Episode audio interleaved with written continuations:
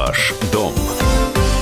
Всем здравствуйте, с вами Юрий Кораблев. Не секрет, что в сфере недвижимости немало мошенников. Суммы крутятся большие, куш в случае удачной аферы может быть внушительным. Эксперты проанализировали и опубликовали самые распространенные мошеннические схемы на вторичном рынке в Москве. На первом месте оказалось утаивание одного из собственников. Об этом говорится в материалах агентства недвижимости «Прообмен». На долю этой схемы, по статистике компании, приходится почти треть всех жилищных мошенничеств.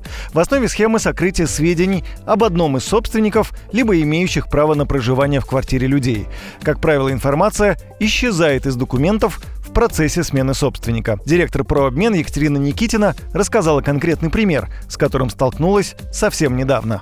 К нам обратился клиент, выбрали ему этот вариант на молодежке, метро молодежная. И в результате проверки удалось выяснить, что там квартира было три сделки участвовало, и все они среди родственников передавались, там наследство было, дарение и так далее. Но в самом начале была приватизация в самой первой квартире. И там этот один из э, пользователей не участвовал в приватизации. Право пользования за ним сохранилось в той квартире. После этого был снос пятиэтажки, в которой квартира находилась, и уже в новой квартире родственники его не, не прописали. Поэтому мы от этой сделки отказались.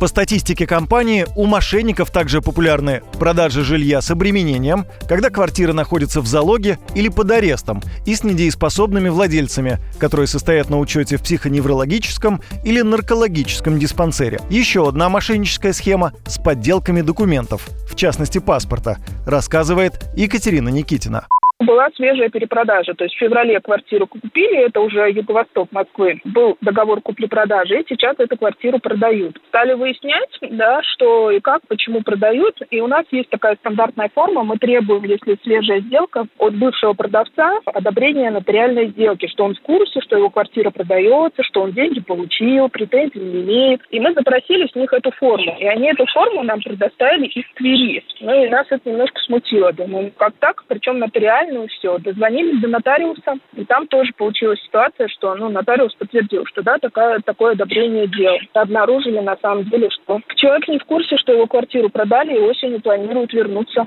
Выкрали паспорт у человека, переклеили фотографию и продали квартиру. Ранее о росте активности квартирных мошенников в Москве сообщал одно из крупных столичных агентств недвижимости. По его статистике, за пять лет количество таких случаев на вторичном рынке выросло на 7,5%. С вами был Юрий Кораблев. Пока. Ваш дом